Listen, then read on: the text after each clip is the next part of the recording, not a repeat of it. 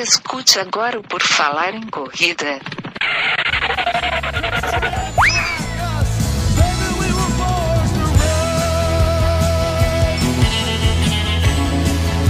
Are you ready to run?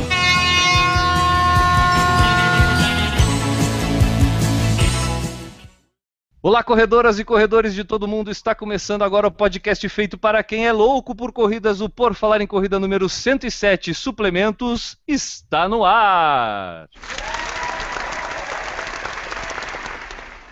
Para fazer essa edição do podcast mais inconsequente, delirante, irreverente, descontraído, irresponsável e mais do que centenário do mundo das corridas, com o apoio de Coca-Cola Abra a Felicidade, temos ele e sua frase motivacional, ele Augusto. Tudo bem? Vamos aqui para mais uma edição 107, agora com esse apoio inesperado da Coca-Cola, que nem ela sabe, né? Uh, vamos lá para a edição 107, né? Só avisando que, lembrando sempre que estou treinando com o Adriano Bastos, adrianobastos.com.br barra assessoria. Correr é um grande ponto de interrogação que está ali todos os dias. Ele te pergunta: você vai ser um covarde ou vai ser forte hoje? Hoje o assunto, como a gente já falou ali na introdução, é suplementos para quem corre, né? E a gente tem aqui uma convidada para falar com pelo menos conhecimento de causa sobre o assunto, é a nutricionista Ana Amélia Tecchio. Tudo bom, Ana? Bem-vinda aqui ao nosso podcast. Tudo bem, muito obrigada pelo convite. A gente que agradece a tua presença e te prepara porque eu acho que a gente vai tirar bastante dúvida aqui, vai ser mais extenso que uma consulta normal, tá? Tudo bem, vamos lá. Bom, ele que já foi obeso também vai participar da edição de hoje. Já o... foi? Opa! Opa! Isso foi com o intuito de dizer que ainda é? Maurício, tens a palavra para poder te defender agora, Maurício. É, sou gordo, mas sou feliz. Todo gordo é feliz, né? Eu discordo, cara. Eu acho que não é bem assim, tá? É, o Faz Newton, que é o nosso quarto elemento, não está presente hoje, então sigamos aqui. Eu sou o Guilherme Preto e quem quiser saber mais sobre a rede Por Falar em Corrida de Comunicações pode acessar o nosso famoso site, o www.porfalaremcorrida.com. Isso mesmo, e lá você vai encontrar tipos de casais nas corridas, as 30 melhores maratonas do mundo, maneiras criativas para encaixar a corrida no seu dia e as colunas do N e do Maurício. O Maurício, bem polêmico com as suas colunas sobre fotos. Você pode entrar lá, xingar ele e comentar lá, visitar as colunas, ver o que, que ele escreveu. Ele chama você de desonesto. Entre lá e confira. Além disso, tem o nosso mailing list, onde você pode se cadastrar para receber por e-mail as atualizações do site. Lembrar sempre de ativar o e-mail de confirmação. Tem o Snapchat do Por Falar em Corrida, que é o Falar em Corrida, que é o que eu utilizo. Teve até toda a cobertura da Golden Fork, a gente foi lá quem segue a gente lá teve oportunidade de ver, né? Porque depois de 24 horas some tudo. Tem eu, eu, eu, eu, contei, eu contei que eu falei, eu, é, teve depoimentos de uma tomada, teve depoimentos de um ventilador de teto, teve depoimentos de uma porta de armário. Tu lembra mais de algum, Maurício? O céu? Não, só queria perguntar pro Enio aonde que ele não tem parente. Ah, cara, cara ele consegue a parente em Curitiba, ele o... já tem uns dois parentes já. A minha grande decepção na vida é não ter um parente no Rio de Janeiro. E as pelancas de porco, você andou com elas lá, ainda? as pancetas, as pancetas. Eu consegui deixar no frigobar do hotel antes de fazer o check-in. Deixei lá e fui para Expo. Pô, que bom pro pessoal da Expo, né, cara? Bom, é... tem esse Snapchat aí que é o do Enio, tem o meu Snapchat que é o Correr Vicia, que atualmente é um Snapchat voltado para a fisioterapia, né? O pessoal da fisioterapia que quiser a, acompanhar lá a minha recuperação, tá lá no Snapchat. E tem aquele que é destinado para nudes, né? Que é o do Maurício Geronasso, M. Geronasso. Ele envia nudes para quem seguir ele lá no, no Snapchat. Bom, exatamente. Tem, a, tem o nosso Viber também, né, Enio? Isso, tem o PFC no Viber, você envia a hashtag por falar em corrida pelo Viber para o número 110800 0800 e ajuda por falar em corrida a ter um grupo aberto no Viber. Já estamos para mais de 20% do objetivo e acho que em breve a gente chega lá. É isso aí, sempre mantendo a esperança, quando a gente não atinge os objetivos, a gente tem que esquecer aquilo e partir para a próxima, né? Bom, isso. acesse, comente e nos... Isso porque, tu, eu, tu falou isso porque tu tem algum conhecimento, assim? Não, porque tem que, tem que mudar as metas. Às vezes a meta não dá certo, a gente É por isso que a gente deixa a meta aberta, né, Enio? Por, por isso que a gente não estabelece muita meta. E aí, quando a gente atinge a meta, é só dobrar aquilo que a gente atingiu, que fica tudo muito bem estabelecido, né, cara? Ah, eu ia falar isso, mas foi bom, foi bom teu comentário. Tá. Acesse, comente e nos ajude a fazer um Por Falar em Corrida cada vez melhor, utilizando lá a nossa sessão, lá no nosso site, que é a sessão Fale Conosco, onde você pode mandar uma mensagem e o Enio lê lá o que, que você quer dizer pra gente. Exatamente, a gente recebeu mensagens que a, nós tivemos problemas no nosso servidor nas últimas semanas, né? E recebemos mensagens, é, assim ficamos até surpresos do pessoal perguntando cadê o podcast, deu problema? E a gente não sabia que tinha gente que se preocupava tanto assim em não ter o podcast, sabe? Recebemos aqui mensagem do Fabrício José Breyer Gonçalves, que nos mandou mensagem lá falando dos episódios que estavam indisponíveis. E daí depois a gente respondeu que estava com problema e tal, e ele mandou a seguinte mensagem: Sou oficial da Polícia Militar aqui do Rio Grande do Sul e recentemente fui para a reserva. Por isso tenho todo o tempo do mundo para correr, ver e ouvir os programas novos e ouço os antigos quando faço regenerativos de bicicleta. Sempre gostei de esportes, mas nunca tinha viciado como agora. Não consigo mais parar. Iniciei com provas de 3, 5, 6, 10 quilômetros, treinos de 15, 16 e 18 e já fiz meus primeiros 21 quilômetros em revezamento de dupla na maratona de Porto Alegre deste ano. Cada vez queremos mais. Continue assim. Para loucos e viciados em corridas como nós, vocês são indispensáveis. Valeu! E mais uma mensagem que a gente recebeu foi do Rodrigo Moraes, também referente ao nosso problema no servidor, que ele falou assim: Então é isso que tem me apavorado nos últimos dias. Nem com reza brava dava certo para baixar os episódios. Meu estoque de podcasts está quase no limite Preciso desses downloads. Há alguma previsão de retorno ou alguma maneira alternativa de baixar? Então, não tem previsão de retorno, mas a gente vai resolver a situação. Em breve, os 107 episódios, mais os 6 do PFC Cop, estarão no ar. É isso daí. Isso, isso foi meio de propósito, né? A gente viu para ver a reação do pessoal, para ver se o pessoal realmente baixava isso, né? E aí, quando a gente não disponibiliza, o pessoal reclamou. Deu certo, agora só que a gente está com a dificuldade de retornar, né? Mas isso, o pessoal tendo paciência, em breve a gente vai estar tá com tudo no ar de novo. Que tal dar uma olhada nas notícias que tiveram um, por aí no mundo das corridas na última semana, Enio? Vamos dar uma olhadinha rapidinho. Primeira notícia que a gente tem aqui é o raio cai duas vezes no mesmo lugar. O Usain Bolt vence etapa da Diamond League em Londres com duplo 9 segundos e 87 milésimos de segundo, centésimos de segundo. Eu nunca sei se é milésimos ou centésimos. Eu também não sei, por isso que eu não falo. Então tá. O Bolt, ele fez o melhor tempo do ano dele nos 100 metros e ele correu duas vezes para 9 segundos e 87, tanto na eliminatória quanto na final. As duas com vento contra. Foi a primeira vez no ano que ele correu abaixo dos 10 segundos, e daí agora fica a expectativa para o Campeonato Mundial, que começa no fim de agosto, para ver o que, que vai acontecer nos 100 metros. A maior maratona do Brasil, mais de 5 mil concluintes na maratona do Rio de Janeiro, Enio. Exatamente, o evento, que reuniu as provas de 42 km, 21 e Family Run de 6 km, aconteceu no último dia 26 de julho. É, no total de tudo, foram 17.827 concluintes, sendo que foram 5.035 na maratona, 9.239 na meia e 3.553 na Family Run. Do anunciado pela organização, dos 26 mil inscritos, só 17 mil compareceram, né? Deu um no-show de 32% mais ou menos. Pô, na maratona. É, aqueles sempre inflam, né? A regra geral é cortar 30% do que a organização anuncia, que vai dar mais ou menos os concluintes. E daí a maratona teve 67% dos concluintes anunciados, né? Foram anunciados 7.500 inscritos e foram aqueles 5 mil. Na meia maratona foi o índice mais alto, de 78% de participação entre divulgados e concluintes, e na Family Run foram 55%. E entre os dados aqui, só para mostrar, na maratona, os homens ainda são ampla maioria, com 77%, né? Contra 23% das mulheres, mas na meia já deu 52% dos homens concluindo contra 48% das mulheres. E na Family Run, que são 6 km, 62% foram as mulheres. Interessante ver aqui a participação na meia maratona, né, Maurício? Porque é, cresceu bastante. Eu acho que definitivamente o brasileiro se apaixonou pela meia maratona, né?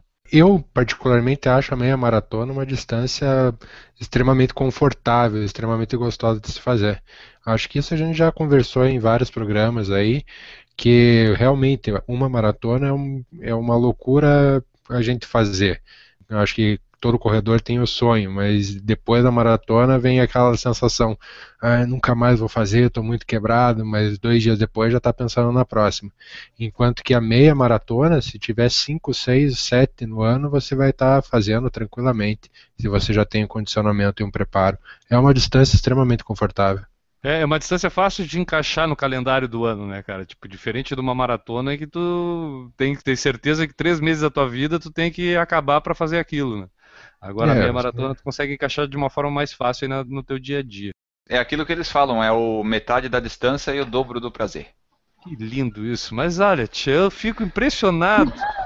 é, é, ah, que coisa linda. A plateia chegou a ficar emocionada, cara. vejo pessoas chorando aqui no auditório. Fresco por mais tempo. Mas a gente vai falar uma notícia do Newton hoje, cara? Ah, opa, é Puma apresenta coleção com ajuste de temperatura. Ah, é a temperatura das roupas, o fresco ali. Isso, não é o Newton. O Newton, o Newton é ah. fresco também, mas não é dele dessa vez. Tá bom. A nova coleção de calçados e vestuários foi desenvolvida para reduzir a sua temperatura corporal, a sua, no caso, a sua corredor, ao entrar em contato com o suor e ajudar na preservação de energia, contribuindo assim para um melhor desempenho do atleta. Nos calçados, a tecnologia está presente nos modelos Puma Faz 500 V4 Pure Cool e no Puma Ignite Pure Cool, que deve ser Power Cool, né? PWR Cool. Esses produtos apresentam pontos de contato no cabedal e na palmilha que são ativados com o suor da pele e oferecem um controle ideal de temperatura. Isso aí é mais um daqueles produtos que oferecem tudo para o corredor. O corredor é. vai ser um Usain Bolt se usar. Tem coisas que é um pouco difícil de o cara acreditar, assim, né? O cara tá tão empolgado com o esporte que cai numa umas coisas assim. Porque, Maurício, tu acredita que isso aqui resfria mesmo, assim? Tipo, tem essa capacidade tecnológica? Tu acha que isso é perceptível para a pessoa comprar um tênis desse? Eu acho que não. Tenho certeza que acho que para nós que, que temos o, a corrida como esporte, como hobby, acho que não acho difícil chegar a esse, esse nível de tecnologia.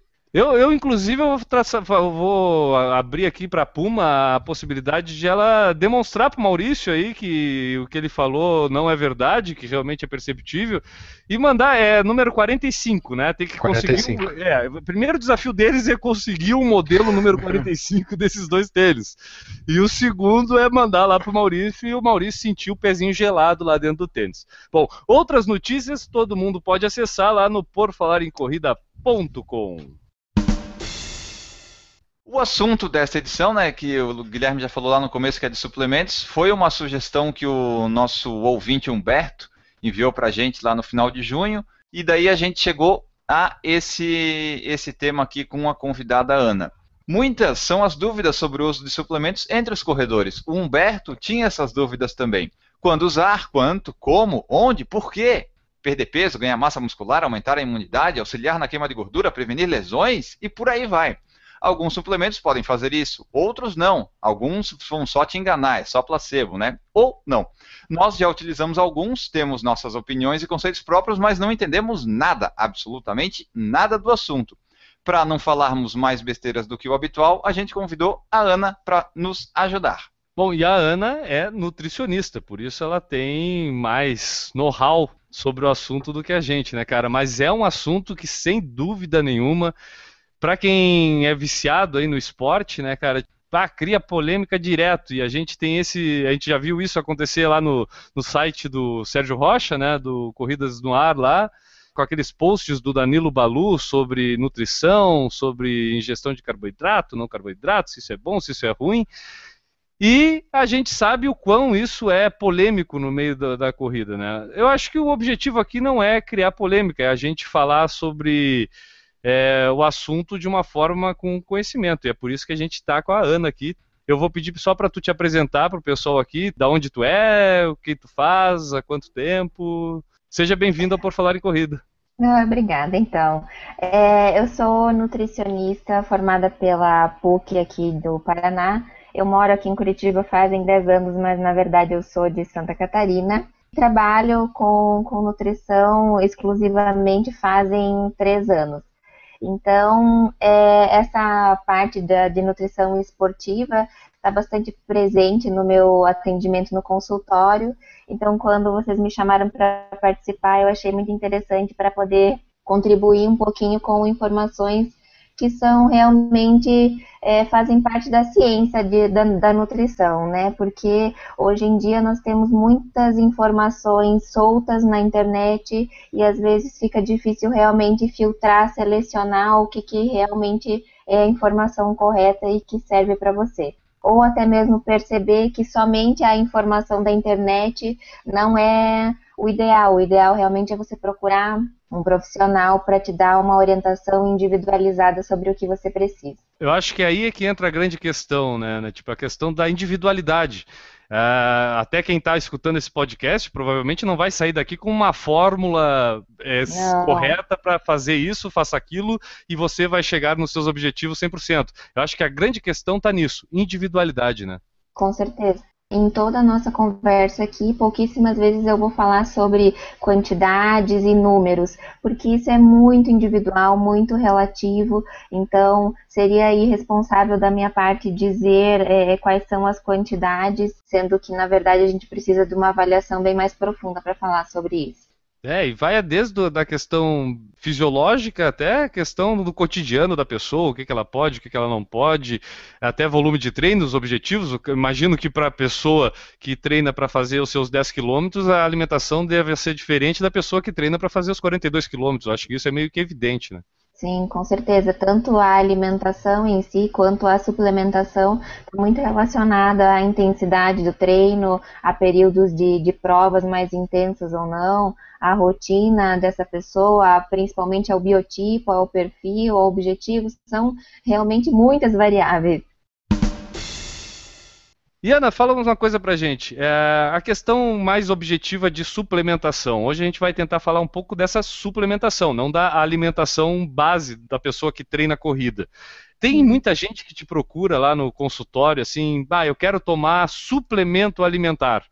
É, existe bastante é, essa onda da coisa, até vinda pelo fitness é, ultimamente? Sim, tem bastante gente que vem ao consultório com muitas dúvidas a respeito é, da suplementação, né? Justamente aquilo que o, que o Enio pontuou.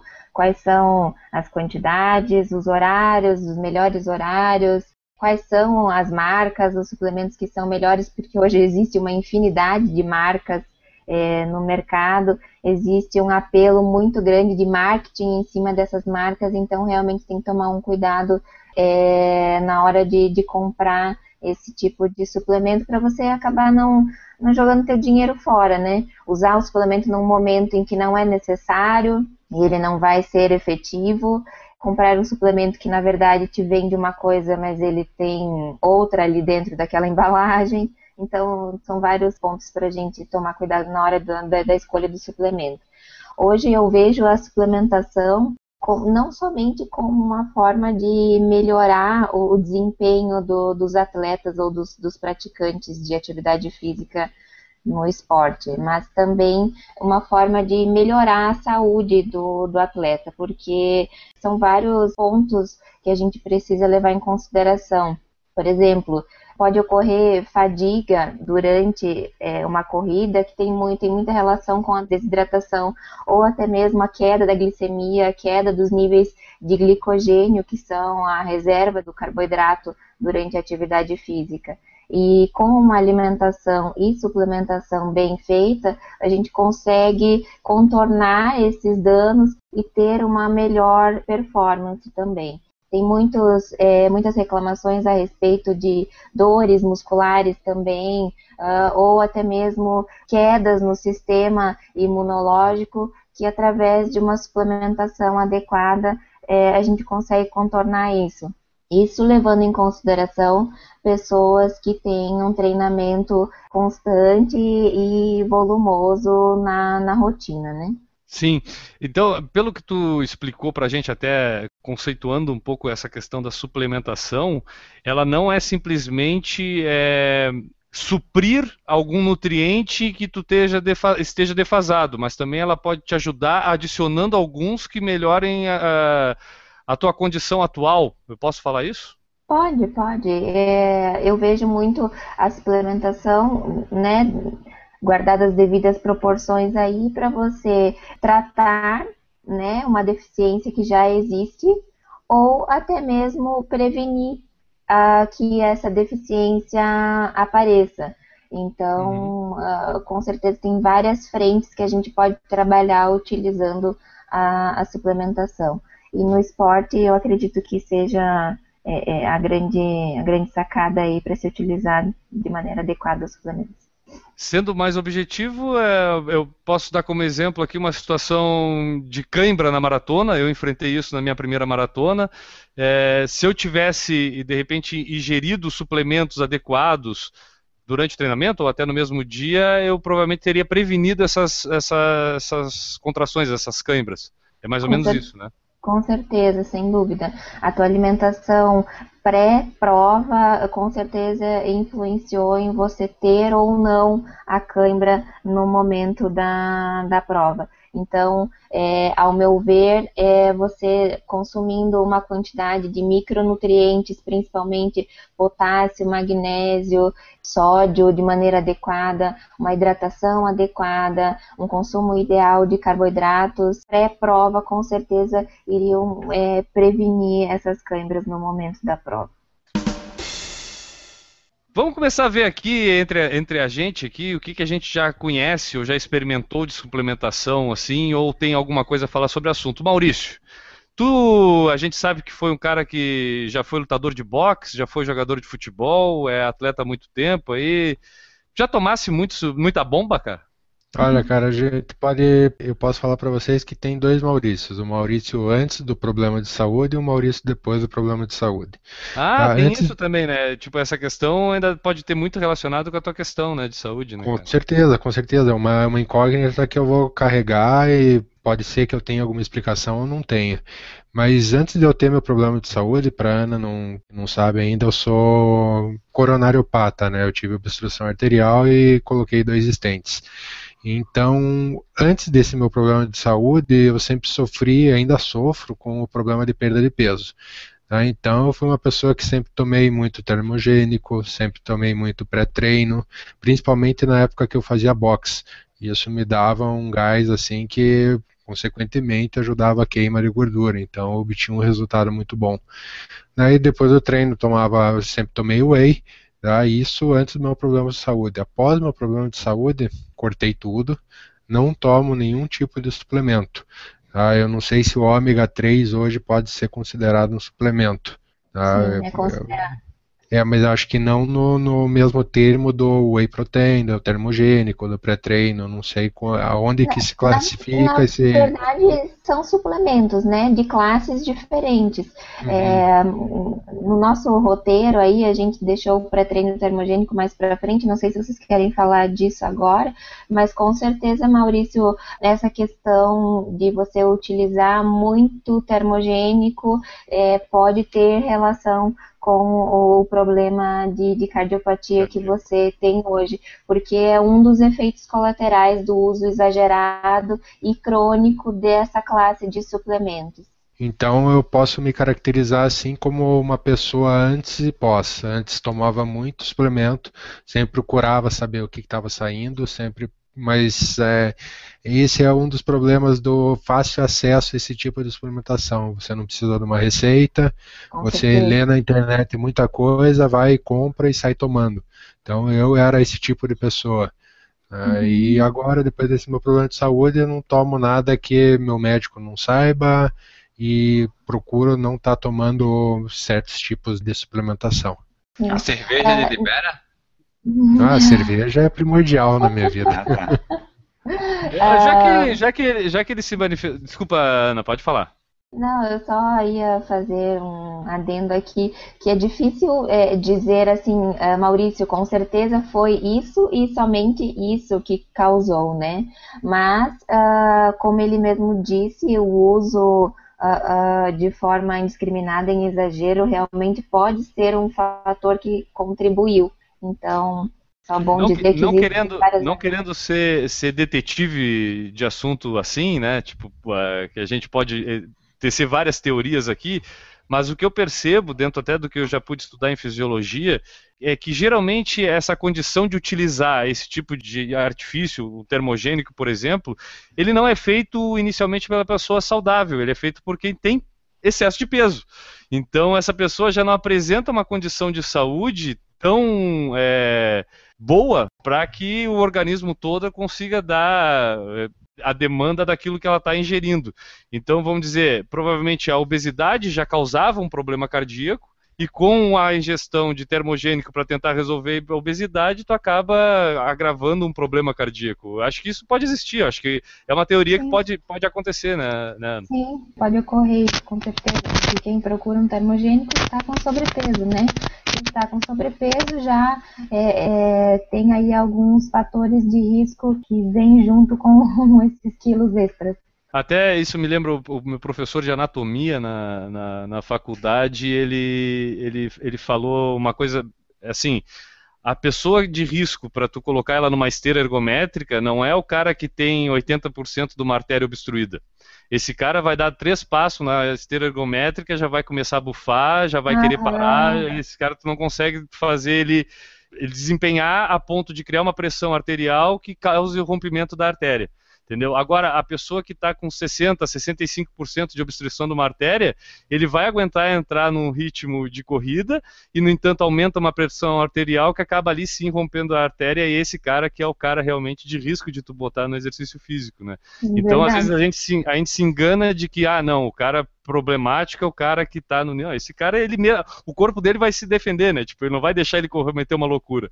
Agora, aquele que está no processo é que geralmente acaba sendo, às vezes, a pessoa de de risco. Alto risco, é verdade, com certeza.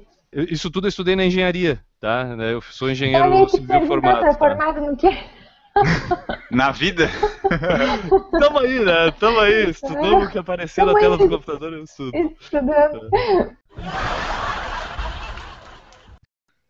seguindo o nosso assunto aqui, N. Augusto, tu é um cara do suplemento alimentar, a gente sabe, tu ingere aí BCAA, uh, que mais? BCA, whey, aminoácidos, BCA, aminoácido. O que mais tu ingere aí, N? Fala pra gente do teu suplementação alimentar. Creatina também, tu toma bastante.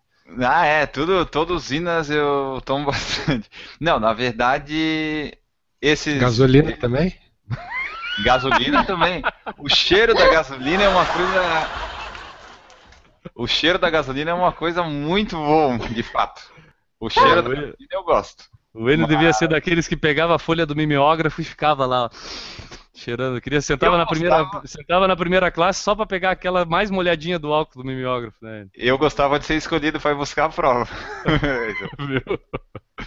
e a veja também tem um cheiro bom. A veja? É porque eu prefiro isto é. Meu Deus.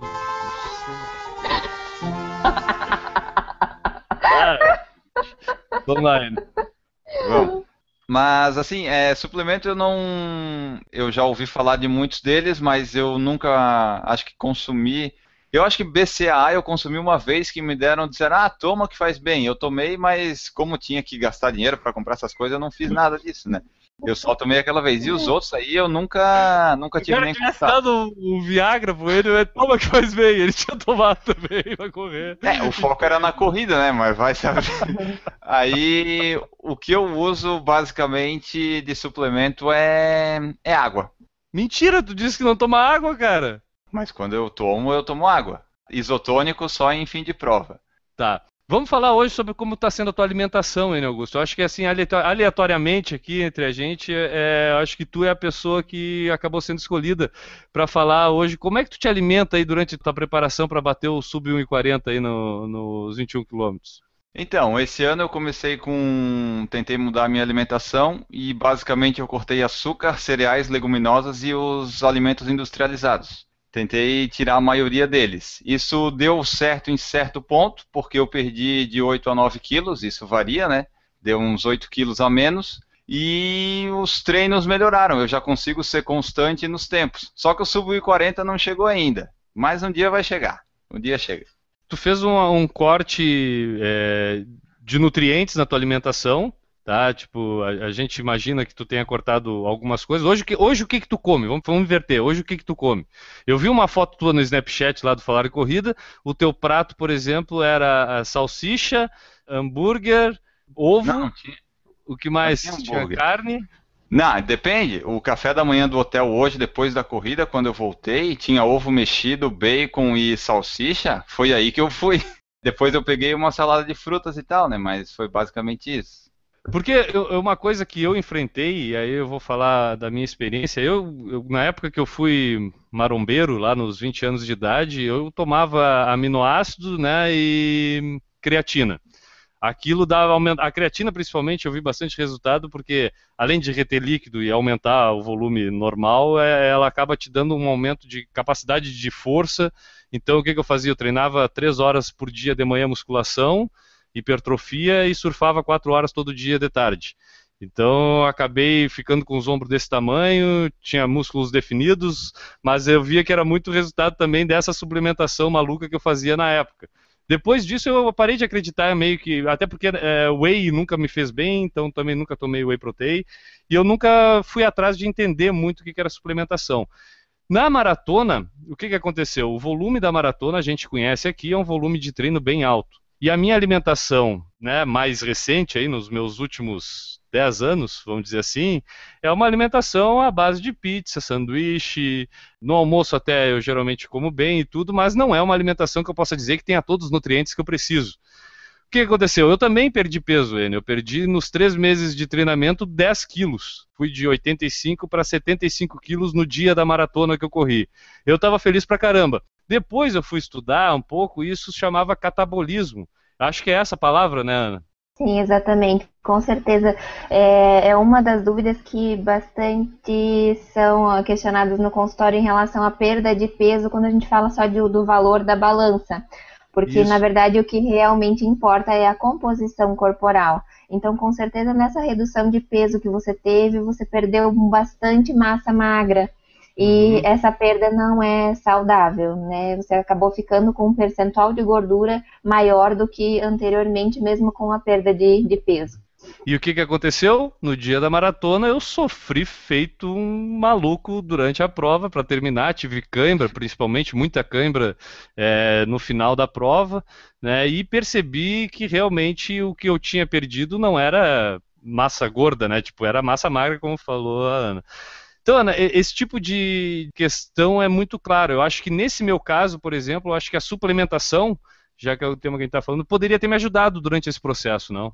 Sim, com certeza. É claro que é primordialmente a alimentação, já que você falou de pizzas e hambúrgueres e tudo mais, seria a principal mudança. Mas a suplementação iria, iria te ajudar bastante nós havíamos selecionado alguns suplementos que são os mais é, utilizados e, ao meu ver, os mais eficazes para o esporte, né? Então, o whey protein, como você citou, é, eu acredito ser é, um dos mais é, indicados para a gente utilizar, porque realmente tem uma vasta quantidade de estudos falando sobre a eficácia dele. Então, em relação a aumentar o fluxo sanguíneo para direcionar os nutrientes para o músculo, né? Aumentar o fornecimento de nutrientes, de oxigênio, de hormônios que são anabólicos, como o GH e a testosterona, que com certeza vão influenciar no desempenho no treino também tem uma ação antioxidante, então com certeza é, é, vai influenciar no teu rendimento durante o treino e principalmente é, na recuperação após o treino. Porque o whey protein ele tem diversos horários que a gente pode utilizar, mas a forma mais utilizada é no pós-treino, pela absorção é, é, rápida dele e a gente conseguir é, entregar esse nutriente para a célula de forma rápida e eficaz. E ajuda na saciedade também, né? Porque eu acho que tu, é, eu, pelo menos, as experiências que eu tive com whey pós-treino, te diminui também a vontade de ficar comendo bobagem depois do pós-treino. É, na verdade, assim, o whey especificamente, ele é de absorção rápida. Então, ele não, não tem essa, essa questão de saciedade tão, então, evidente, dentro, assim, é, evidente, ela não é um, não é, não é o benefício dele. Aí uhum. entrariam outras proteínas que são de absorção mais lenta, como a caseína ou a albumina. Mas no caso do whey protein, a absorção é mais rápida, mais eficaz. A uhum. gente tem também a proteína é, da carne em pó, que pode ser utilizada e é de rápida absorção, ou para pessoas que optaram aí por uma alimentação vegetariana ou vegana, já existem proteínas isoladas do arroz e da ervilha também, que são de, de rápida absorção e que trariam todos esses benefícios que eu citei é, utilizadas no, no pós-treino ou pós-prova. É, então vamos fazer assim, ó, vamos, a gente já falou do whey agora, vamos seguir aqui a lista que a gente tem aqui dos suplementos, só, mas só falando sobre o whey. O whey então seria o principal, a gente pode dizer assim. É, tem algum caso que possa ser é, contraindicado a utilização do, do whey, Ana? Olha, eu não vejo contraindicação do, do whey protein. Um bom whey protein só traz é, é benefícios, mas cada caso é um caso. Né? Então, deve ser realmente analisado com o profissional que te acompanha a respeito disso. Mas é, não tem uma contraindicação.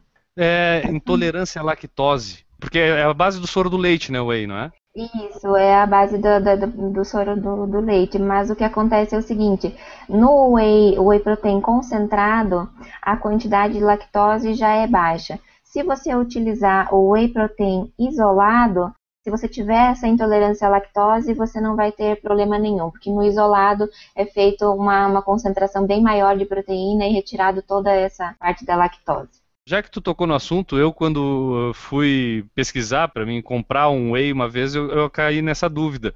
No whey isolado e no outro que não é isolado. Explica pra gente um pouquinho a diferença entre esses dois aí, eu acho interessante o pessoal saber.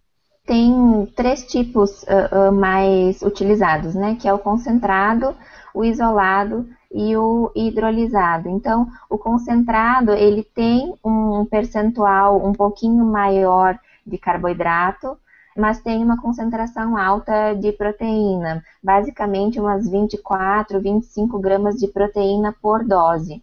O whey protein isolado praticamente não tem carboidrato, por isso que é, ele fica então sem a lactose, como você questionou, e tem uma concentração um pouco maior de proteína do que existe no whey protein concentrado.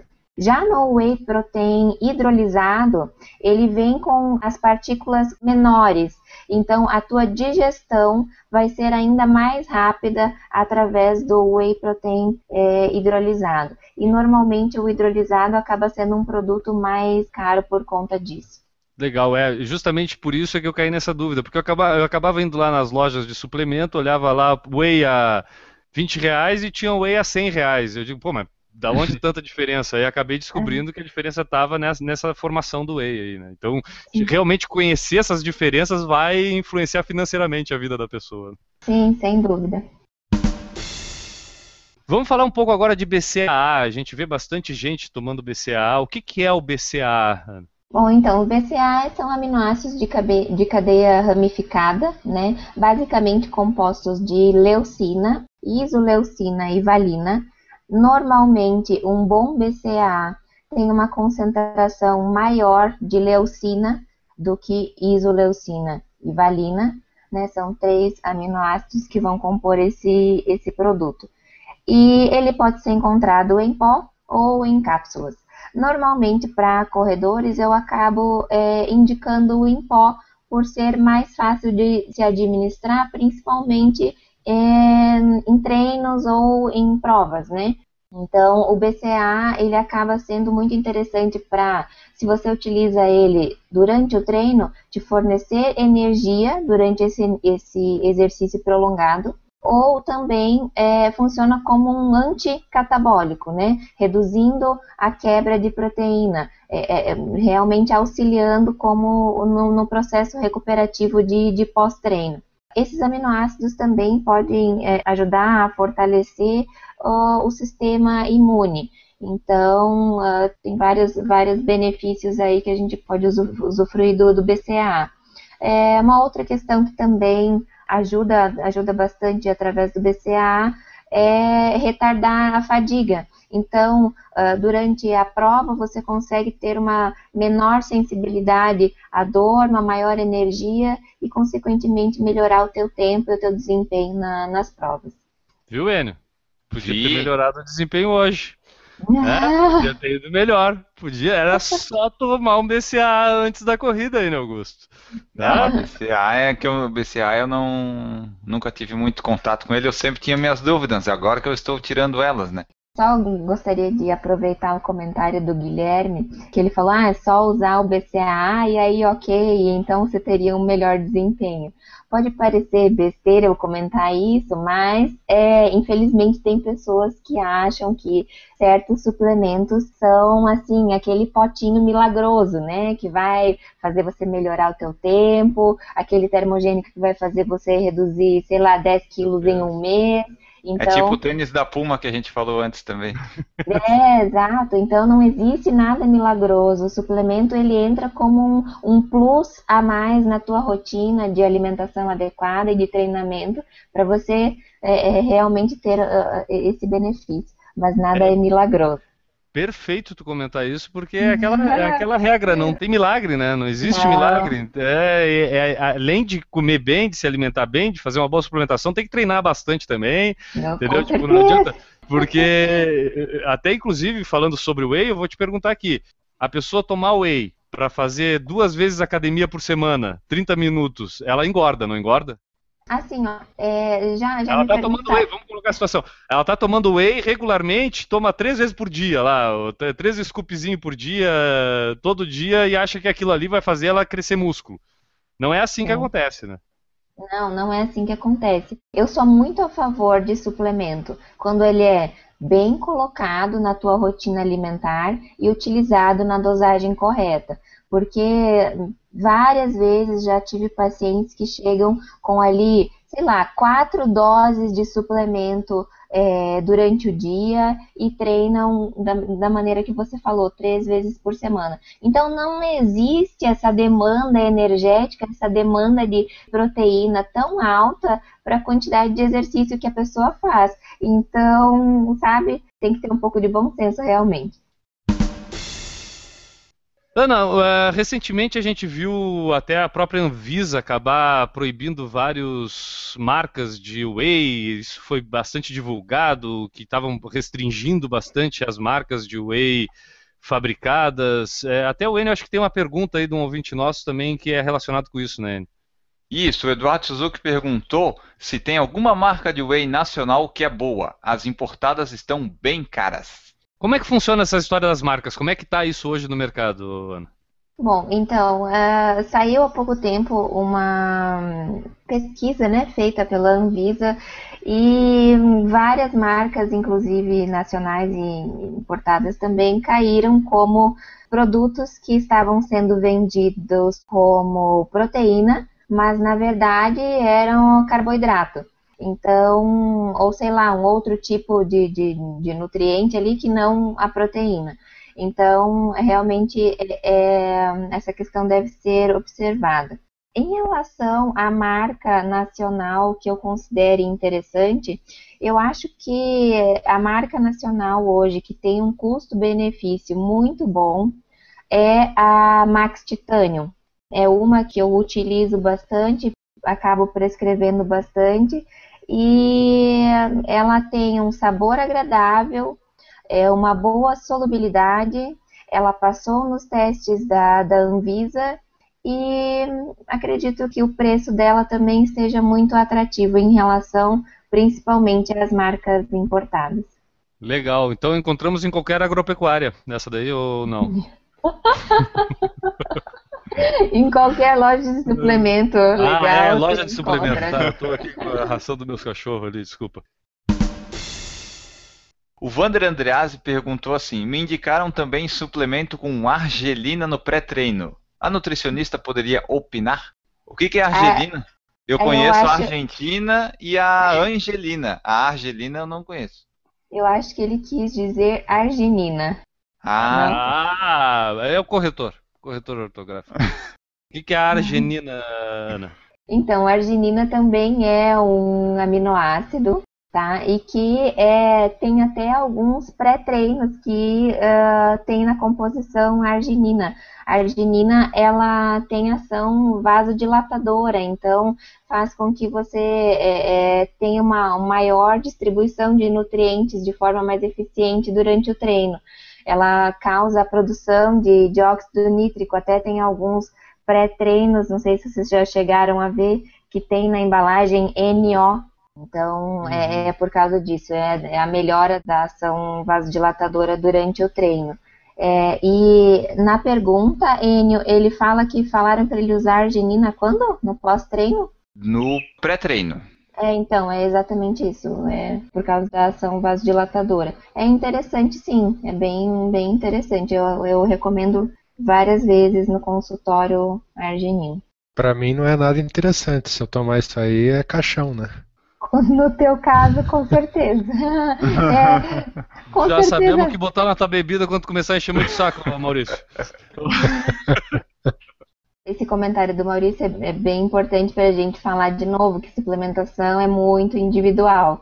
Por exemplo, no caso do Maurício, a gente já teria que estudar um outro tipo de suplemento pré-treino que não tivesse nenhum tipo de influência no, no fluxo sanguíneo dele. É, o problema do Maurício não é, não é suplementação, é implantação. Implantação de cabelo. Tem uma do Matenório. Quer dizer, não é pergunta, né? Só vou ler o comentário normal. É, eu também não uso nada. No fim das contas, usar qualquer suplemento acaba criando uma dependência psicológica. Gosto de treinar limpo e a maioria das vezes em jejum. Tu já treinou é. em jejum uma vez na época, né, Enio? Eu treino, eu só treino em jejum. Ah, mas é, é, ah, é uma maravilha esse guri, rapaz. Esse guri é o um exemplo da ciência. Um dia nós vamos pegar, o dia que tu morrer, nós vamos pegar o teu cadáver e nós vamos estudar ele. Pode deixar. Nós vamos levar lá pro biotério ali da. da eu me disponibilizo. Nós vamos te dissecar lá, cara, pra saber o que acontece. É boa a pessoa. É, tem algum sentido a pessoa correr em jejum, Ana? Além do suicídio? Enio, tu pode brigar comigo, mas eu tenho que ser contra isso, tá? Fica à vontade. ah, nosso auditor aplaudiu! Alguém que é contra ele, é só tu que é contra ele.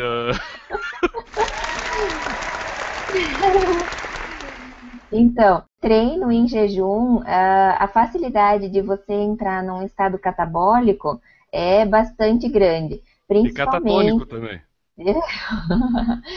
então, você acaba tendo prejuízo de, de massa magra bastante grande. E a longo prazo, o que, que acontece? Você tem menos força, menos desempenho para você conseguir fazer as suas provas com um tempo menor. Pelo menos é, é, essa a ideia que eu vejo de você treinar em jejum. Enio, tu faz isso com frequência? Todo dia que eu saio para correr de manhã, sim. Como eu treino a maioria das vezes à tarde, não, mas quando é de manhã, com certeza é em jejum, até os longos.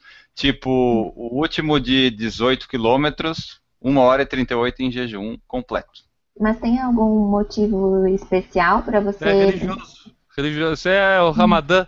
Ele tá no Ramadã, ele não pode não. comer. Isso, isso tudo começou com praticidade, porque eu, eu morava em Jaraguá e eu só tinha um horário disponível para treinar de manhã. A noite era escura, eu não conhecia a cidade e eu não gostava de correr lá. Uhum. Aí de manhã eu tinha que fazer tudo contadinho porque eu entrava às nove. E daí eu queria dormir mais e a solução foi: pula o banho. Eu parei de tomar banho antes de começar a correr, né? Já que eu vou suar mesmo. Parei de tomar banho e parei de comer. Pra é, facilitar as coisas, né? 50% das tuas atitudes foram corretas. É, só. Aí eu fui fazendo, comecei leve e tal, fazendo uns minutinhos e tal, fui vendo, não foi acontecer nada, foi melhorando, foi ficando bom. Agora eu saio aí, uma hora e trinta, uma hora e quarenta, eu faço os treinos de ritmo e tal, tudo em jejum e por enquanto tá tudo certo, desde cara, 2013. Eu, eu, eu, às vezes eu não, é, consigo ficar, eu, eu, não consigo ficar em jejum nem para fazer exame de sangue, cara, quanto mais para comer, entendeu? É porque tu come essas porcarias, as porcarias te fazem ficar com mais fome por mais tempo. Tu já correu em jejum, Maurício? Tu que tá quietinho aí nesse canto aí da sala? Não, eu fico pensando, é, sou da mesma opinião que você, Graham. Eu não consigo nem ficar em jejum para fazer exame de sangue. Nossa, meu é. dia se acaba no dia que eu tenho que fazer exame de sangue. Eu faço exame de sangue quatro, cinco vezes por ano, né? Uhum. Correr em jejum. Hoje, por exemplo, eu acordei atrasado para a corrida, eu tinha que retirar o chip às 7. Eu acordei 20 para as 7. Aí eu já saí, a única coisa que deu tempo de pegar foi um pacote de bolacha e uma garrafa de água. Pô, que, Não su- que consigo, susto. Achei que era uma garrafa de cerveja que tu levou de manhã. Na tua geladeira corre o risco, né, Maurício? De o cara meter Com a mão certeza. correndo assim, em vez de pegar água, pegar cerveja. Mas, mas Não, o problema é que hoje deu eu acordar atrasado, eu não consegui nem comer a pizza que eu tinha separado para comer hoje de manhã antes da corrida. É por O- isso que eu já deixo uma- ela pronta, meio comida no dia anterior. Aí eu já deixo a outra metade já pronta pra comer ali de manhã cedo. Mas tipo, ali que o Maurício falou, é, eu quando eu como, eu não como bolacha. Se eu for comer, eu vou comer uma banana, sabe? Alguma coisa assim. Bolacha eu acho uma coisa assim muito fora do. Do contexto. É, não, pra correr, só vou comer uma bolacha recheada ou biscoito de água e sal. Pra mim não faz sentido nenhum, sabe? Uma banana pra mim faz mais sentido. É, na- normalmente, a maioria do- dos corredores que eu atendo, eles treinam é, de manhã. E realmente existe esse problema de, de tempo, de horário, para conseguir fazer uma refeição adequada, né? Se for fazer uma refeição grande, você precisa comer e aí esperar pelo menos uma hora, uma hora e meia, para aí depois realmente fazer atividade física. No teu caso, posso até fazer uma, uma te dar uma sugestão para ver se você se adapta de, de forma diferente. Ah, por exemplo, é, iogurte com aveia e banana seria um pré-treino muito interessante para você fazer Mas de isso não forma conta? rápida. tu tem que fazer. Ah, ah, Você... Você tem que fazer um teste para ver como é a sua adaptação. É, o Mas, teste é fundamental. Ma- Com certeza. Mas eu acredito que. É, se voltar, tu deixa ali, sugestão- Hélio. Deixa ali, vai conseguir corrida. Mas com certeza é, é essa sugestão que eu te fiz, se você fizer ela, sei lá, 20, 30 minutos antes de começar a correr, não vai haver é, nenhum tipo de problema. Iogurte, Né? aveia. Tô anotando aqui. É Iogurte, aveia e. E banana. Banana. Né? Banana. Essa foi só uma sugestão Pode para ser ele. coalhada? é, Pode ser coalhada ou tem alguma coisa problema com a coalhada? Não, pode utilizar. Essa só foi uma sugestão é, sem quantidades, só para ele é, iniciar e se readaptar a comer antes de treinar. Porque agora já existe uma adaptação de jejum no, no pré-treino, né? Então, na verdade, é só uma sugestão minha para ele fazer um teste e ver como é que ele se sente. É, ele pensou que pode voltar, porque quando tu falou, ele- já que tu não falou em quantidade, ele pensou em comer isso aqui quase um balde. Isso aqui. Ele não ia conseguir comer só um potinho pequenininho. Aí ele pensou, vai voltar. Claro, ele, aí volta, não tem jeito.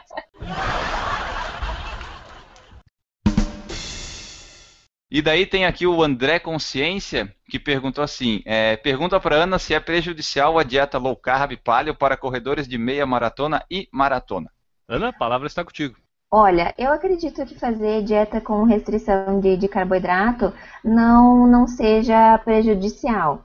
É, é só você realmente utilizar o carboidrato nas fontes que são as é, indicadas, que eu já falo a seguir quais são as mais indicadas, e também priorizar é, a utilização desse carboidrato sempre nos horários que são próximos do horário de, de maior gasto energético, ou seja, no horário próximo dos horários de treinamento. E aí englobam refeições pré e pós-treinamento, e dependendo do, do tamanho, da duração do treino, também essa suplementação ou alimentação intratreino.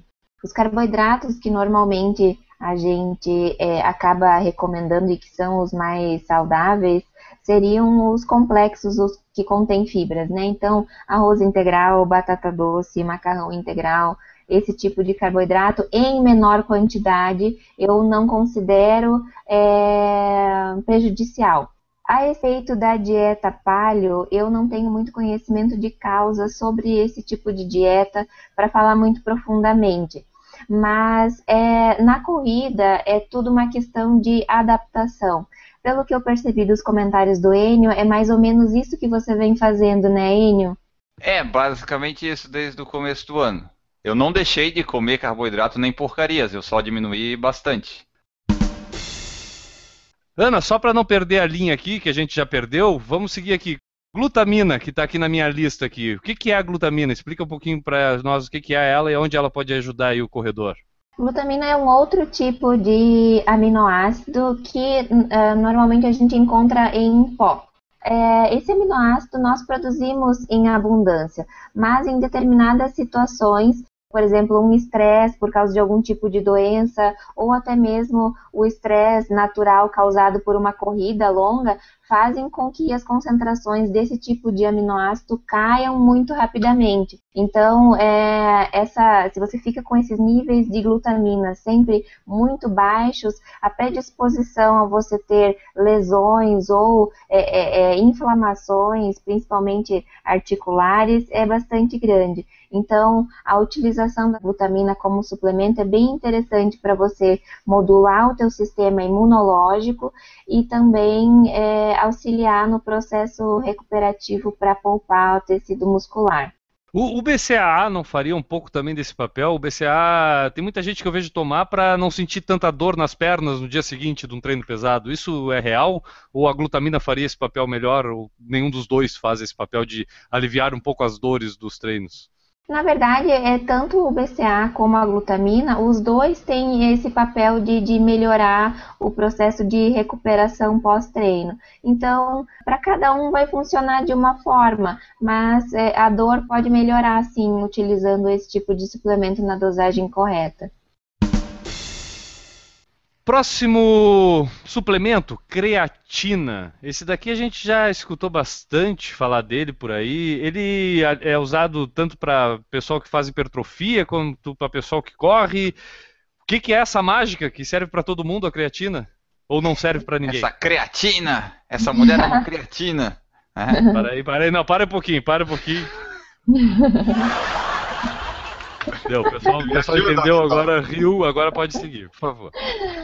Então, a creatina normalmente ela é utilizada é, mais na musculação, como você falou, em exercícios ou atividades de curta duração e intensidade alta. Como nós estamos falando de, de corrida, por exemplo, em tiros ou sprints, ela poderia ser é, bem utilizada para proteger massa magra até também para auxiliar no, no processo de hidratação. Como você falou anteriormente, tem, tem muita relação com isso também. O processo de hidratação, utilizando creatina, estaria é, bem com um apoio bem, bem interessante. Ela retém bastante líquido, né? Isso. É isso. Então o processo de desidratação ficaria mais lento, digamos assim. É... Então, pontualmente, ela poderia ser utilizada para uh, treinos aonde você vai fazer tiros, é, algum tipo de prova que seja mais é, curta e com intensidade alta. Para nesses casos, eu acredito que seria interessante. Mas realmente a creatina é mais utilizada para hipertrofia e musculação. Um, um, gnominho me contou uma vez que ela faz a ressíntese da ADP, né? Que é aquela energiazinha que é os 6 segundos, que é a força muscular mesmo. Então, por exemplo, quando tu ingere ela para puxar ferro, tu acaba conseguindo resistir um pouco mais, o que te acaba fazendo aquela microlesão é, ser maior para tu poder aumentar a hipertrofia. Funciona mais ou menos nesse quesito, ele acaba te dando um gazinho mais para tu poder melhorar o teu treino. É mais ou menos isso que faz a creatina. Isso, por isso que ela é indicada para atividades de curta duração, porque ela dá esse, esse boost a mais né, no momento que você precisa de uma. que você faz uma atividade mais explosiva, né, de curta duração. Tu já usou muita creatina, Enio? Não, creatina eu nem, eu nem sabia o que, que era. A minha dúvida é a seguinte: então no lugar do gel eu posso usar creatina numa prova de 5 km, já que é curta duração, ou é curta, curta mesmo? Não, é curta, curta mesmo de segundos. Ah, então não dá. É, geralmente essa, essa a ação da ADP acontece em 6 segundos a 10 segundos no máximo, imagino eu, né? Só uma de 100 metros, então. É, pro Bolt é que... serviria, para nós já não serviria também nem em 100 metros, entendeu? O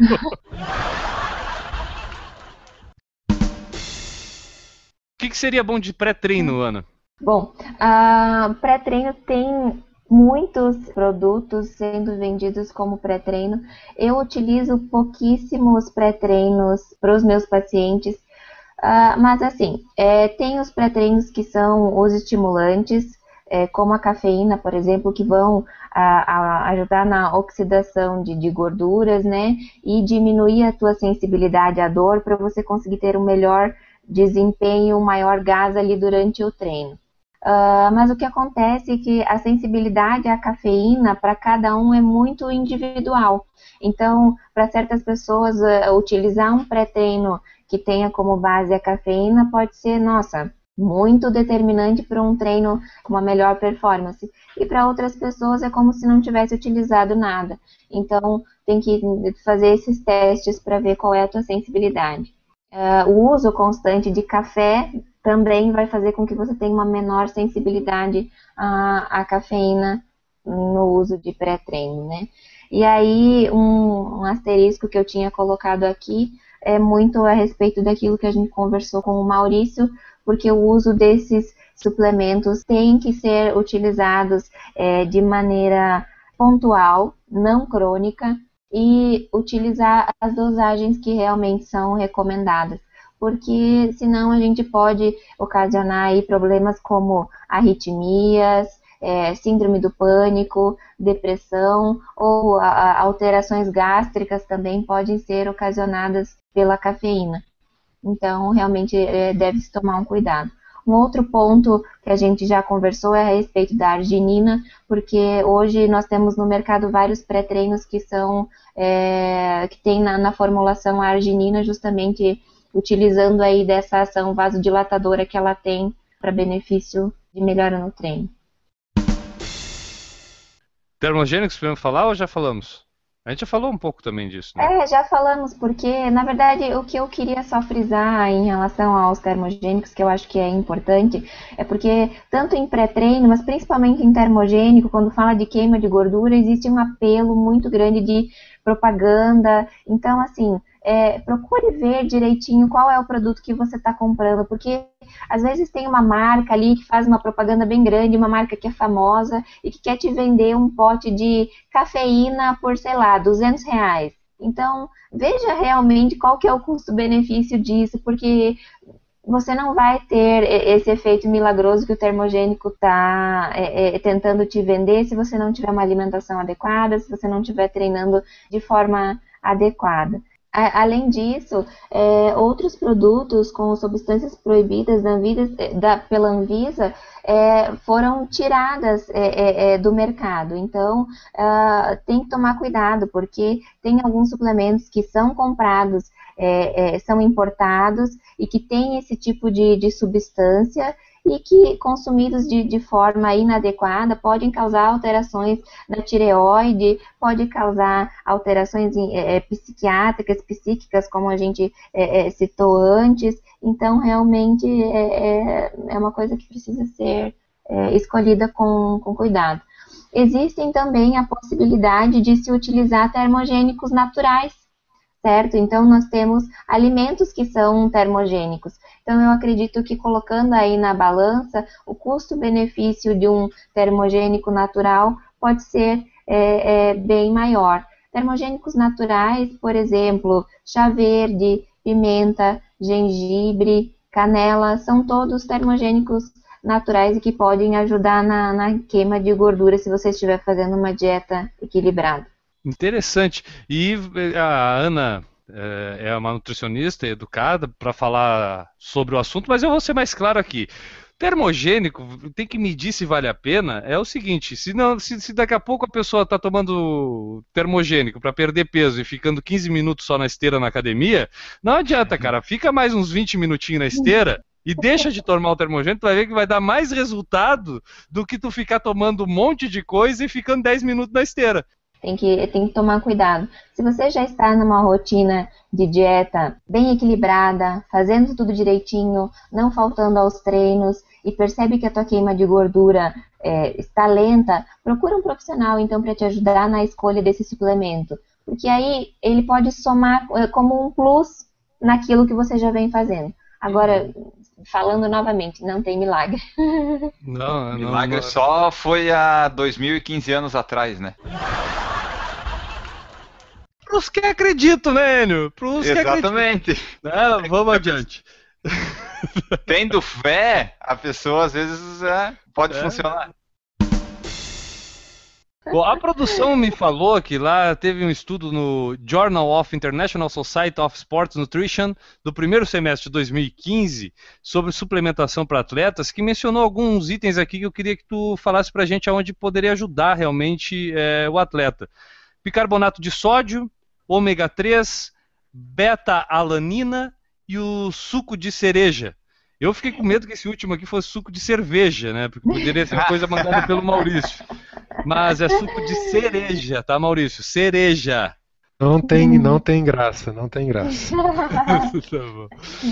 Tá então vamos lá, Ana. Bicarbonato de sódio, ômega 3, beta-alanina e suco de cereja. O que, que isso pode me ajudar?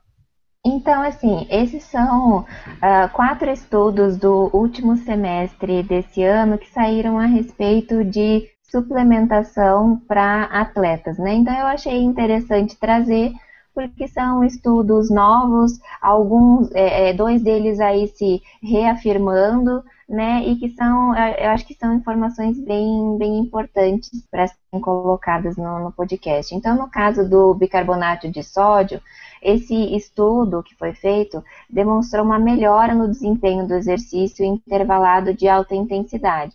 Então, aqui falando de novo de tiros, né, de, de sprint. É, através da, da, ingestão do bicarbonato antes do treino, é possível reduzir a acidose metabólica e a produção excessiva de lactato, que reduz o desempenho no exercício. Então, com a utilização desse bicarbonato, você consegue uma menor sensibilidade à fadiga e à dor. E o bicarbonato, esse de farmácia normal, Ana? Esse que a gente compra e toma o quê? É, uma colherinha? Nesse estudo apareceu com 4 gramas a utilização é, dando, dando resultado.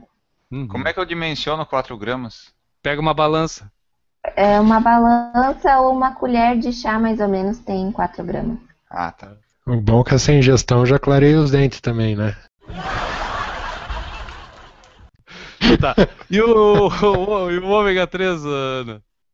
O ômega 3 já tem vários estudos falando da relação é, com desempenho e melhora no esporte. Esse estudo só veio para reafirmar mas a suplementação do ômega 3 melhorou a função neuromuscular e também em relação aos aspectos de fadiga. Então, tanto o bicarbonato quanto o ômega 3 são dois suplementos que entram aí como uma melhora na, na, na sensação de, de, fadiga, né? um retardo nessa sensação de fadiga. No caso da beta-alanina, também é, na questão do, da, da, melhora do desempenho, melhora no tempo, também atenua a fadiga neuromuscular e uh, ela pode ter um efeito colateral de formigamento. Mas é, esse jornal que eu pesquisei aqui colocou o estudo dizendo, se colocando completamente a favor do uso desse suplemento, e mas infelizmente esse suplemento ainda é proibido pela Anvisa no Brasil. Então, enquanto a Anvisa ajuda a gente em alguns pontos, em outros ela meio que atrapalha porque impede a entrada de um suplemento que já está mais do que discutido e certo da, do benefício dele. E o suco de cereja, para terminar aqui, é, esses itens desse estudo, Ana? O suco de cereja demonstrou nesse, nesse estudo aqui uma relação com as doenças respiratórias e exercícios prolongados, né? Então, o estudo procurou mostrar qual a ação do suco de cereja, atenuando a ação do hormônio cortisol, que é um hormônio catabólico, e que normalmente em exercícios de longa duração esse hormônio tende a subir. Então, é, o suco de cereja iria é, é, modular essa, esse aumento do cortisol. E também o suco de cereja entra aí com uma ação anti-inflamatória. E é o primeiro estudo que relaciona doenças respiratórias e exercícios de longa duração como maratona. Como a gente falou lá no início do podcast, Ana, a suplementação não é simplesmente uma reposição, quer dizer, é, é uma reposição de nutrientes, mas não visando simplesmente a melhor desempenho. Ela pode servir também para ajudar a prevenir e recuperar algumas lesões, né? O que, que tu pode citar para a gente de, de suplementação nesse sentido, de recuperar lesões, no caso, por exemplo, recuperar o menisco, que foi operado há 15 dias, há 10 dias atrás? É, Guilherme, eu acredito que uh, essas dicas que eu vou dar agora são bem valiosas para você é, utilizar porque realmente tem influência em relação à recuperação de menisco, inclusive, né? Então, tá, então, assim... ótimo, já estou anotando, eu estou com a caneta aqui na mão, vai falar. Ouve o podcast depois também. Ah, é, o podcast é gravado, né? Dá pra repetir depois, né? Não precisa. Eu sou do tempo da televisão ao vivo que o cara tinha que anotar tudo na Analógico. Hora. É. É.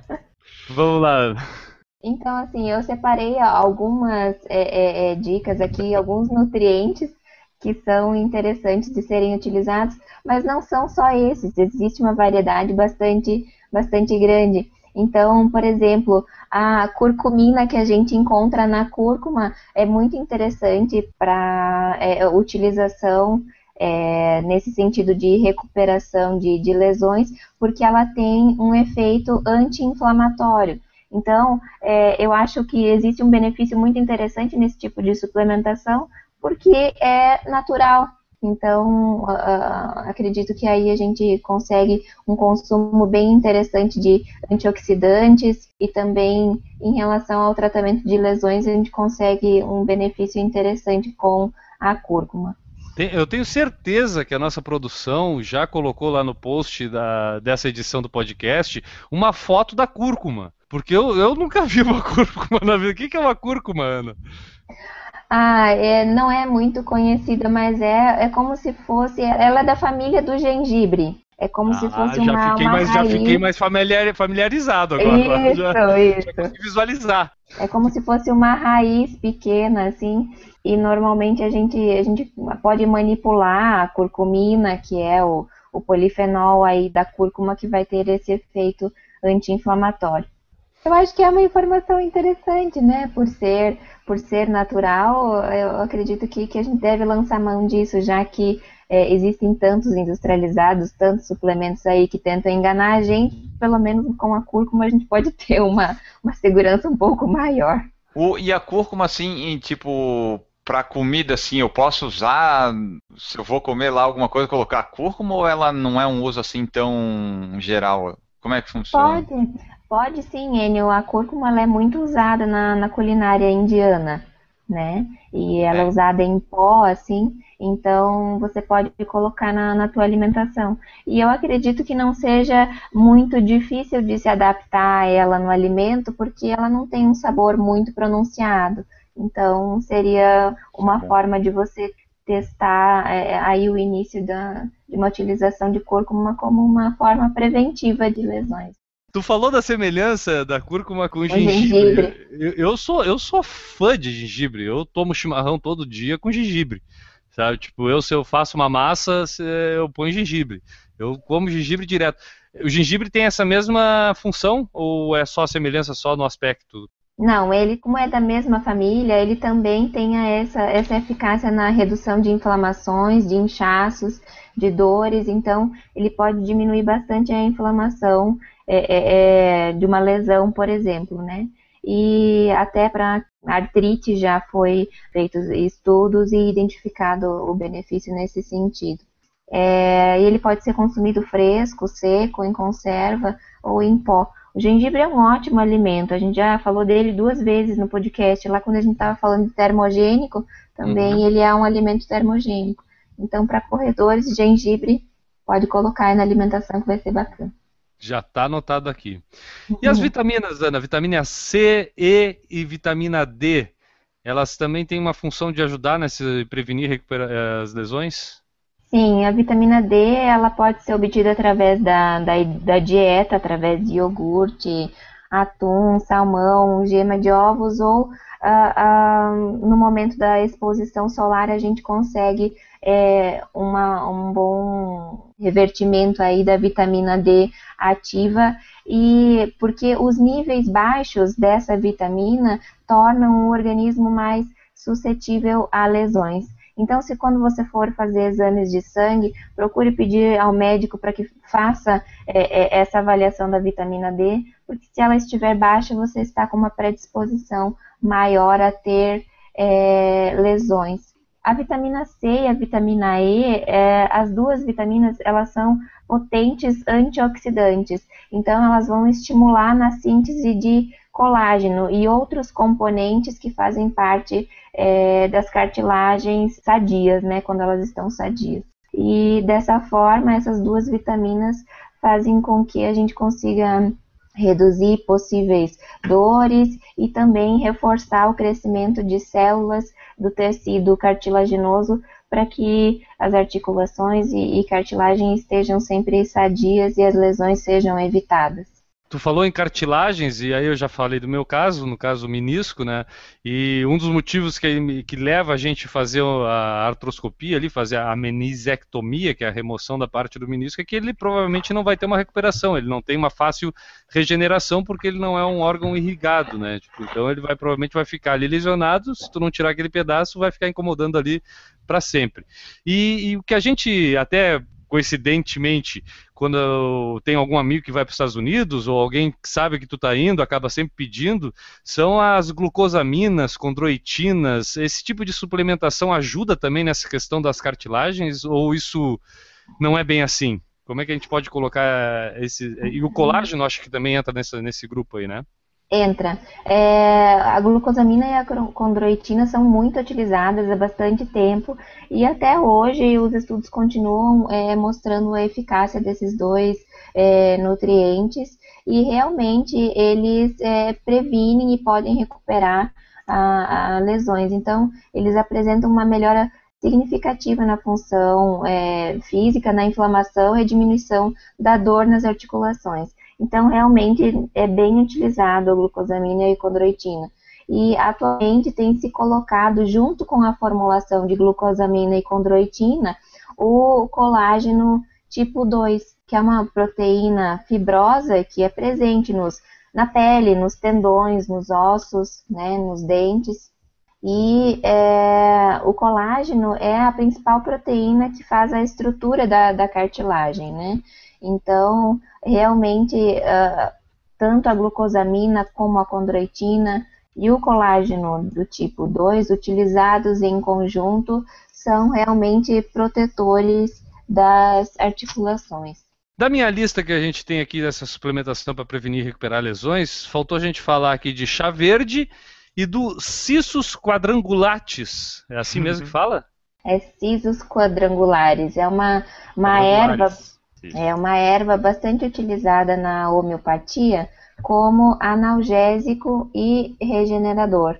Então, especialmente para fraturas de ossos, artrites, ela é um potente antioxidante para auxiliar aí nessa regeneração, porque com a ação anti-inflamatória analgésica dela, você consegue um alívio da dor e essa reparação seria mais é, efetiva realmente. E o chá verde a gente já comentou, é mais pelo lado termogênico dele também, né? Na verdade, na questão da, das lesões aqui, ele iria contribuir com as catequinas que existem por causa, é, porque essas catequinas presentes no chá verde, elas são antirreumáticas, então iria inibir aí a degradação de cartilagem e de colágeno. Então, uh, também seria um outro nutriente aí, um outro alimento que a gente pode utilizar para prevenir é, ou tratar as lesões. Caramba, Enio, eu acho que a gente conseguiu fazer uma enciclopédia da suplementação para corredores aqui. Hein? O que, que tu acha, cara? Viu só? Ficou bom pra caramba. eu gostei. Ficou, ficou bem completo. Quem escuta o Por Falar em Corrida não pode dizer que não sabe sobre suplementação para corrida, né, Maurício? Com certeza, Guilherme. Acho que as informações prestadas pela Ana aí foram. Acho que daria mais uns 4, 5 podcasts só com essas informações se a gente fosse querer se aprofundar em cada um desses, desses suplementos. E ainda, inclusive, acho que faltou bastante coisa ainda para ser abordada. Ah, mas isso vamos deixar para um próximo, porque hoje eu acho que já deu, né, cara? A gente já falou ah, bastante coisa aqui. Né? Bom, Ana, é, para o pessoal, pessoal, que ficou interessado e quiser entrar em contato contigo, te procurar, tu atende aí em Curitiba, tu responde perguntas por e-mail, como é que faz? Como é que faz para te encontrar? Bom, atualmente eu atendo na Academia Swimex e é, eu posso deixar o meu contato para vocês colocarem aí no, no post que vocês post. vão fazer. E quem tiver alguma dúvida a respeito do, do podcast, que não, não pôde entrar em contato é, durante a transmissão, pode mandar as dúvidas depois, que eu respondo sem problema nenhum. quiser mandar e-mail também, estou à disposição aí para os esclarecimentos. O assunto é, é, é, bastante rico, né? São muitas informações, então a gente tem que acabar é, é escolhendo algumas coisas que consideram as principais para serem abordadas. Não, eu sinceramente eu tô impressionado com o que a gente fez hoje aqui. Eu acho que esse podcast ficou rico pra caramba em questão de assunto e só tenho que te agradecer, né? Se não fosse a tua contribuição, provavelmente, né, Enio, teria sido mais uma vergonha do Por Falar em Corrida. É, provavelmente seria assim, ia pegar 10 suplementos, ia ler o que cada um fazia, dizer se cada um já usou ou não e passa pro próximo. Ia ficar que nem a dos livros, uma porcaria. Ana, parabéns pelo teu trabalho, tá? É, e muito obrigado por todas as informações que tu prestou aqui pra gente. Eu que agradeço, obrigada pelo convite e chamando, estarei aqui. Calendário de corridas, N. Augusto, rapidinho, pra gente não encher o saco de quem tá nos ouvindo até agora. Com certeza, vamos lá. A prova aqui que vai ter a mais próxima nossa Maratona de Santa Catarina, dia 16 de agosto, Florianópolis, Santa Catarina, 42, 10 e 5 quilômetros. Como o Newton falou na edição passada, no 106, o local da largada mudou. Agora não é mais na Passarela Nego Querido, é no Trapiche da Beira Mar Norte e o percurso também mudou. Agora a gente sai do Trapiche, vai até a UFSC, vai para o sul da ilha e volta para a UFSC de novo. Não passa duas vezes no sul da ilha como passava antes. Foi o que o Newton falou também na semana passada. É, nós temos também a Track Field Run Series Shop Guatemala, 27 de setembro, aqui em Floripa, 5 e 10 a meia maratona Caixa de Florianópolis, 11 de outubro, 21, 10 e 5. E a nossa corrida pelo mundo é a corrida que o Maurício vai participar lá em Orlando, né, Maurício? Com certeza. Como é que é o nome dela? Qual delas? Ah, tu vai participar de duas? Estou estudando a possibilidade de uma segunda. A que eu já estou inscrita é a American Half, Half Marathon Volition America. Essa que eu estou vendo é uma, uma Rock and Roll Running Tá? Só que é, não é aquelas no, nos moldes que a gente está tá acostumado, é uma beneficente em prol de um hospital da região. Que a gente está acostumado. Eu, eu, aliás, eu corro assim, rock and né? roll toda não, semana. Tá acostumado, eu, toda tá semana tá eu vou lá e corro rock and roll. De tão acostumado. A gente está acostumado a, a, ouvir, né, em Chicago, é, em outras tá acostumado a ficar babando, a ficar babando na frente do computador vendo as fotos das corridas dos outros, né? Com certeza. Quem está escutando aí quiser mandar alguma sugestão de corrida pelo Brasil ou pelo mundo que vai participar nos próximos meses que, ou que saiba que está com as inscrições abertas, mande as informações para a gente lá pelo site ou pelo nosso e-mail. Entre no nosso site para saber qual é o e-mail e a gente vai divulgar aqui e lá no site também, né, Augusto? Exatamente. É bom o pessoal mandar aí, porque como eu já falei na edição passada, eu já enchi o saco de procurar corrida e eu estou colocando sempre as mesmas, como o pessoal já notou. Para saber mais sobre o nosso podcast, sobre o Por Falar em Corrida, se essa é a primeira vez que você está escutando, entre lá no nosso site, o porfalarencorrida.com e conheça também as nossas redes sociais, que são vastas, espalhadas, diversas, milhares, né? São milhares, Snapchat, Instagram, Twitter, Facebook, Google+, YouTube... É... Nós, nós, gastamos quase toda a verba do podcast só em estagiário para manter essas, essas redes sociais, né? Né? Complicado, é complicado. E também tem o site, o site que engloba tudo ali também. E se você quiser associar sua marca, evento, corrida ou produto, aqui ou por falar em corrida, como fez a Coca-Cola, a Coca-Cola não sabe que fez isso, mas como ela fez no começo do programa, envie sua mensagem através da seção Fale Conosco no porfalarencorrida.com ou envie um e-mail para porfalarencorrida.gmail.com. Estamos aqui abertos e disponíveis a propostas e contatos e spots e essas coisas todas aí. É isso aí. Se você não quer sua marca uh, associada aqui, também entre em contato. Senão a gente pode associar a qualquer momento e você ficar arrependido, né? Exatamente.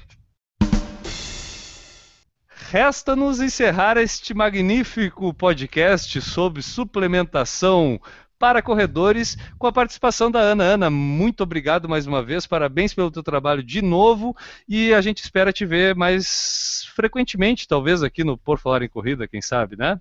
Com certeza, obrigada. E espero poder ter contribuído aí com algumas informações com as dúvidas que restavam sobre a suplementação. Com certeza, Maurício, espero que tu controle aí o teu peso com a suplementação adequada, cara. Não, a questão do meu peso, graças a Deus, eu, eu oscilo bastante, mas dentro de uma faixa que, é, pelo meu médico, é considerável tolerável. Então, dia de semana eu procuro me manter numa alimentação saudável e o problema é final de semana, meu amigo. Aí é complicado. É o que eu digo, cara. Se o final de semana tá atrapalhando a tua vida, vive só de semana. Quero é, ver. É, com certeza. Pessoal, muito bom o programa, valeu, até a próxima. N Augusto, espero que agora, tu amanhã de manhã acorde, antes de fazer o teu trote no jejum, tu ingira alguma coisa. Eu espero que tu tome uma aguinha, uma aguinha, assim, dois goles d'água. Só ali no meio da corrida, não precisa, não precisa provar para ninguém. Ninguém vai estar tá vendo. Finge que ninguém tá vendo, cara, que estão tomando tua água. Tá? Um abraço, ele. Obrigado pela tua participação e tua contribuição como é, é que nem diz o manezinho aqui, né, cara? Tu não é totalmente imprestável. Pelo menos tu serve de mau exemplo pro pessoal. Hein? Exatamente, tem que ter o contraponto, né? É importante estar tá aqui o. Mas a água eu tomo antes de começar a correr, tá? Durante não, mas antes eu tomo. E, e uma aguinha depois também, uma aguinha por cima depois é bom também, tá? Sim, um banho, banho é fundamental. E daí foi bem legal o nosso programa aqui e o pessoal que estiver ouvindo, é, manda sugestão de temas relacionados à nutrição, que daí a gente vai faz um programa, um podcast específico sobre aquele tema, né? Para daí não ficar falando sobre vários temas num podcast só, a gente é, separa por partes, né? Até para ter mais audiência, e daí a gente vai explorando melhor os assuntos. É isso aí, galera. Ficamos por aqui e nos encontramos na semana que vem novamente neste bate-canal. Até a próxima. Tchau! E para a galera que nos assistiu até agora no YouTube, quem nos assistiu até agora e entrou em contato com a gente no YouTube, Enio? Agradecer aí todo mundo, né? Luiz Fernando Oliveira, Newton Generini, Eduardo Suzuki, Luciano Aquino, Vander Andreazzi, Matenório, André Consciência, Júnior Ortiz, Danilo Confessor, é, Alexandre Aguiar e o Cessa. Hoje na Golden Four, um rapaz lá no quilômetro 14 é, me abordou assim: É, desculpa, é, posso fazer uma pergunta? Tu é do Por Falar em Corrida? Sim. Tu é o Enio? Sim. Daí era o André, o apelido dele é Tato. Ele ouve a gente, estava lá correndo a Golden Four, me identificou pela camisa e nos encontramos lá. Foi, foi culpa desse, desse papo aí, ô Enio? Por acaso, o teu tempo? Ah, com certeza. Isso te atrasou pelo menos ali uns 3 minutos, mais ou menos, né? Uns 3 minutos e 56, mais ou menos. Tá, tá. Mas é legal, né, cara? É legal quando a gente encontra gente aí que nos reconhece, reconhece o podcast. E ainda mais fora do nosso habitat natural, né? Porque a gente. É, é meio loucura nossa imaginar que o pessoal mais perto da gente vai reconhecer mais, mas o podcast vai para todo mundo, né? Então, daqui a pouco tem maluco aí que acaba nos conhecendo. São poucos ainda, né, Enio? Mas uh, os que escutam reconhecem às vezes, né? É, não, isso é legal. Tipo, eram 6 mil inscritos na Golden Four. Concluindo, eu não vi quantos foram ainda, né? Deve ter dado 5 mil e pouco. E desses 5 mil, um me viu e identificou, já valeu a corrida aí. Não, e quando, e quando o pessoal identifica a mim e a ti, a gente fica surpreendido, porque o Maurício tem uma vantagem, né, cara? Tipo, o Maurício, além de ser alto, ele é careca. O pessoal olha, olha lá o careca do Por Falar em Corrida, aí fica mais fácil de reconhecer é o Maurício. É ponto de referência, né? É ponto de referência isso aí. Não, eu tenho uma vantagem a mais que eu sou global, né? Ah, não, mas eu não queria entrar nos detalhes assim, né? Sabe que eu não queria falar desses detalhes. Tem que ser mais modesto, Maurício. Não pode ficar jogando na cara assim. Humildade, pô. Vamos lá. Errou! Tem mais alguma coisa aí? Tem uma do Matenório. Matenorio, eu nunca sei o nome dele. Olha, Depois tu cuida com esses nomes, hein? Senão daqui a pouco vem as Paula da vida aí, vem é. os Thomas, entendeu, da vida. É. Errou! Até minha, meu, minha, meu aniversário foi pizza, né? Então eu continuo com as porcarias, mas em menor nível. Tu foi convidado para o aniversário do Enio, Maurício? Não, até hoje eu tenho uma mágoa assim muito grande que eu vou carregar pro resto da vida essa falta desse convite aí.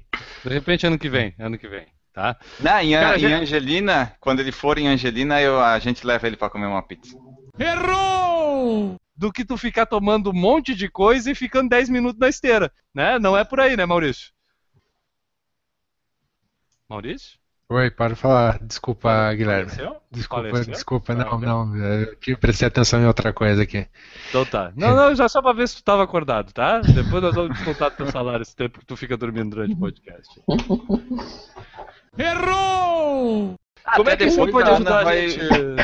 Só deixa eu me meter aqui, só é, depois Fala, eu- fala. é, depois é pra Mas gente perguntar pra para ela o, se o consumo exagerado de cerveja do Maurício pode fazer mal pra ele no desempenho de prova.